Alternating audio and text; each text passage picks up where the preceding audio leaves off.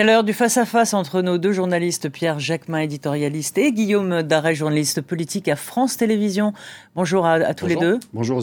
Alors il la veut, sa réforme des retraites, mais euh, fait-on une telle réforme sans casser des œufs Mais surtout, avec quelle méthode euh, Aujourd'hui, euh, une réunion a lieu avec les ministres concernés et les chefs de la majorité pour décider si cette réforme sera glissée par amendement dans le budget de la sécurité sociale ou si elle fera l'objet d'un texte à part qui sera évidemment discuté. Alors, à votre avis, euh, on va vous poser la question. À votre avis, euh, qui tient la corde? Mais avant, j'ai envie de vous dire, vous n'avez pas mis vos petits cols roulés comme, euh, comme Bruno Le Maire? Non, j'ai serré la cravate, ça tient chaud aussi. Ça tient chaud aussi? moi, j'ai trouvé, ça m'a plutôt fait sourire, honnêtement, la, la, petite photo de Bruno Le Maire hier. Puisqu'il avait été plutôt taclé sur le fait d'avoir dit à la radio le matin on chauffera que quand il fera moins de 19 à Bercy et d'ici là je mettrai un col roulé. Je pense qu'on peut parfois sourire de la situation politique sans pour autant être. Bon, il l'a fait sur Twitter. Bon, absolument. Il l'a fait à l'américaine finalement.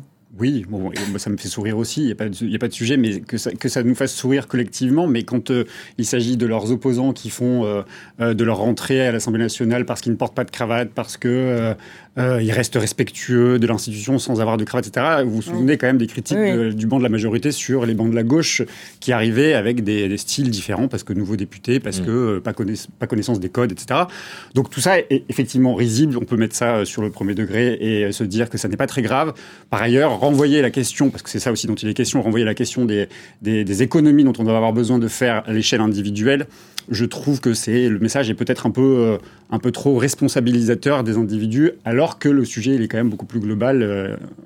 Des décisions beaucoup plus importantes à prendre. Quoi. Alors, revenons à nos, à nos réformes. Enfin, nos réformes, j'ai envie de dire. Euh, euh, notre, réforme. notre, réforme. des retraites en France, en tout cas, que veut faire euh, Emmanuel Macron. Donc, quelle, quelle est la. D'après vous, Guillaume, est-ce que vous avez quelques infos? Parce qu'hier, moi, j'avais le ministre du Travail. Impossible de lui tirer les verres du nez, puisqu'il dit que rien n'a été décidé avant cette réunion de ce soir.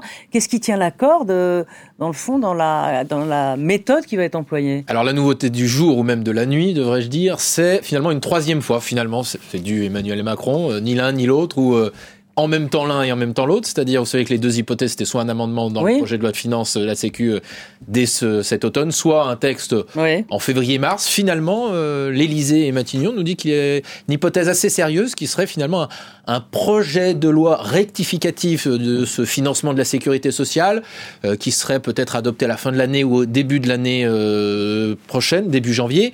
L'idée c'est de laisser un peu plus de temps à la discussion Franchement, ça apparaît comme un outil de diplomatie interne au sein de sa majorité pour calmer le modem en particulier François Bayrou qui veut pas entendre parler d'une réforme à trop court terme et lui-même qui dénonce un, coup de force.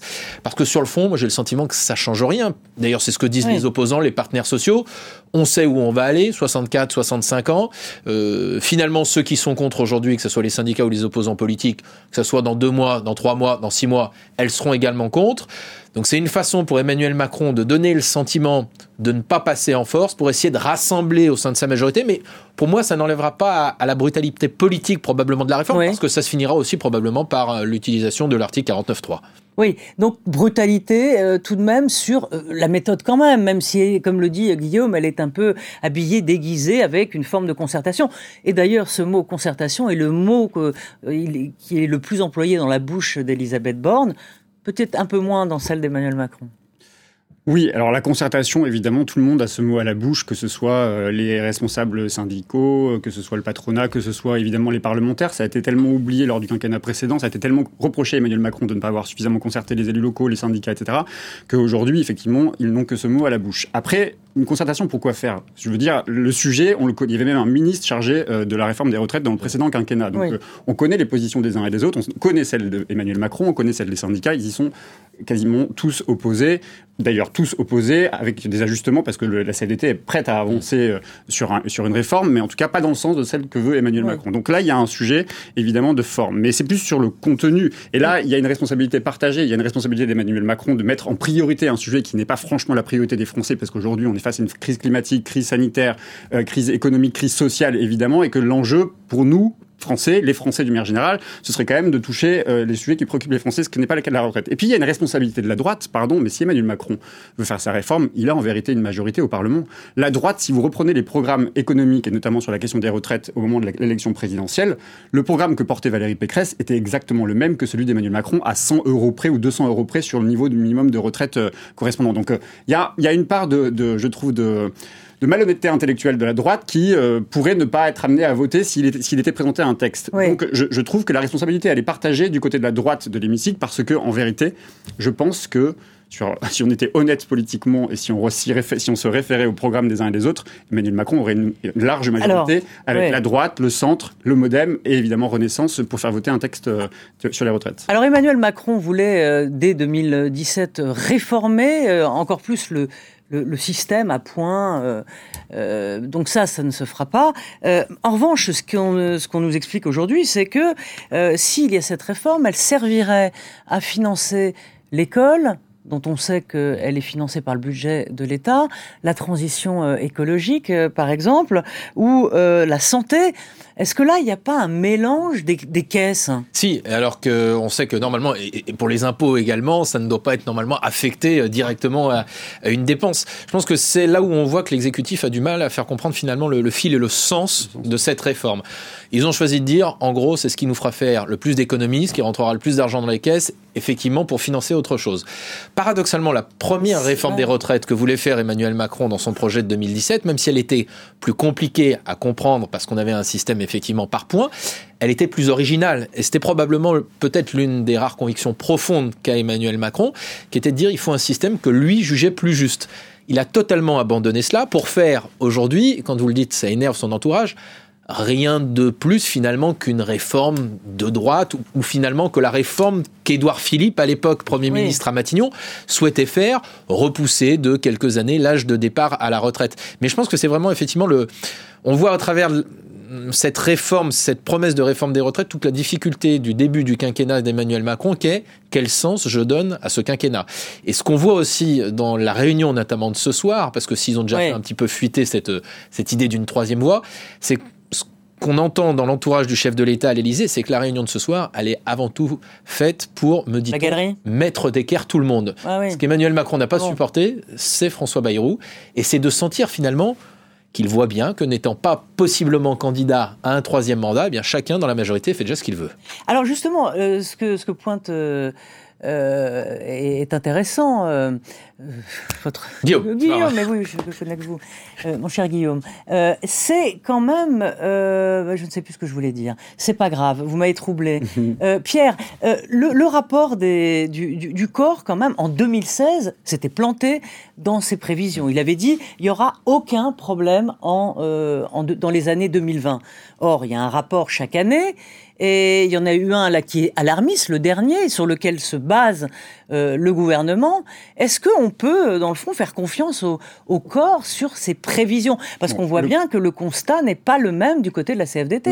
Personne n'est d'abord d'accord sur le constat de dire qu'il est pressé de faire cette réforme. Le corps est un instrument euh, parmi bien d'autres d'analyse, de compréhension des enjeux qui sont, qui sont les nôtres euh, à échéance 50 ans presque pour savoir si on est en capacité de financer notre système de retraite. Le corps, l'interprétation du corps d'ailleurs n'est pas la même selon que l'on se place du côté gauche de l'hémicycle ou du côté droit de l'hémicycle, parce que vous voyez ce que dit le corps, il vous dit d'ailleurs que euh, oui, mais il y a des, le, il y a des syndicats poids, aussi, des le poids, Justement, le poids des retraites aujourd'hui ne pèse pas plus hier qu'aujourd'hui dans le PIB français. Et autre chose, le corps dit très bien, euh, très clairement dans, le, dans le texte que rien ne justifie aujourd'hui une profonde modification de notre système des retraites. Donc il faudrait que le gouvernement fasse le choix politique d'assumer une volonté d'allonger l'âge de départ légal à la retraite. Ce qu'il ne fait pas puisque en plus, la troisième voie que vous évoquiez est une voie budgétaire, puisque ce serait un budget dans le budget rectificatif. Donc, tout ça tend à montrer qu'en fait c'est une logique, euh, c'est une logique euh, comptable, une logique d'Excel, de, de, de, comptabilité, de comptabilité, de tableur Excel, pardon, plus qu'une logique politique. C'est ça que ne veut pas assumer ce gouvernement et il devrait pourtant l'assumer. C'est pour ça que d'ailleurs je disais tout à l'heure qu'il y a une forme de malhonnêteté intellectuelle, c'est que la droite peut-être finirait par être euh, obligée de dire qu'elle est d'accord avec l'objectif qui est celui d'Emmanuel Macron. Et puis vous avez la lecture des syndicats, les syndicats qui vous disent il y a peut-être besoin d'une réforme des retraites, mais pas celle-là. Donc s'il doit y avoir une concertation, elle doit être menée sur la base d'un autre projet, d'un autre projet projet qui réduirait le temps de travail, parce qu'il y a aussi des théories qui sont celles des syndicats, celles des économistes, qui expliquent que moins on travaille longtemps, plus on finit sa vie en meilleure santé, ou en tout cas, moins il y a de chômeurs en fin de hmm. parcours professionnel. Parce que si vous faites le constat aujourd'hui que les plus de 55 ans sont le plus au chômage, que les jeunes sont, moins, sont le plus au chômage aujourd'hui, ben vous dites si vous réduisez le temps de travail sur la durée, vous faites rentrer les jeunes sur le marché du travail, et puis vous empêchez, vous, vous évitez que les, jeunes, les, les personnes âgées, pardon, les 55 ans et plus, se retrouvent au chômage en fin de parcours professionnel. Donc c'est tout ça. Et puis si la balance est déficitaire sur le côté, je finis là-dessus, si la balance est déficitaire sur le côté euh, des personnes les plus âgées, c'est précisément aussi parce que Emmanuel Macron n'aura pas rempli son cahier des charges sur la question du chômage. Parce qu'aujourd'hui, c'est payé par quoi les retraites? Par les cotisations. Donc plus vous mettez des gens dans l'emploi, plus vous avez un budget important pour financer les retraites. Donc l'enjeu du chômage est aussi un enjeu qui a à voir avec la question des retraites. Donc Emmanuel Macron dit à demi-mot, si on doit faire cette réforme des retraites, c'est qu'il n'aura pas été bon sur la question du chômage. Il y a une mobilisation euh, demain, euh, grève euh, générale. Est-ce que ce sera un indicateur pour le gouvernement s'il y a du monde, s'il n'y en a pas, s'il y en a moins qu'attendu. Si c'est très fort, est-ce que ça va changer la donne? Officiellement, l'Élysée me disait hier, pas du tout. Bon, personne n'y croit. Parce qu'évidemment, ils vont regarder d'extrêmement près euh, comment ça se passera. Vous avez entendu Elisabeth Borne au début de la semaine qui a dit que euh, la décision sur cette réforme des retraites serait prise euh, durant la semaine. Faut pas être dupe non plus. On voit que ce matin, mm. la fuite sur cette troisième voie, c'est une façon aussi de préparer le terrain et que la communication sur cette réforme se fera probablement à l'issue de cette journée de mobilisation où le gouvernement pourra jauger de la force ou non de cette mobilisation. Un mot, Pierre. En un mot, il y, a, une mobilisation qui est en train d'émerger. Vous attendez quoi?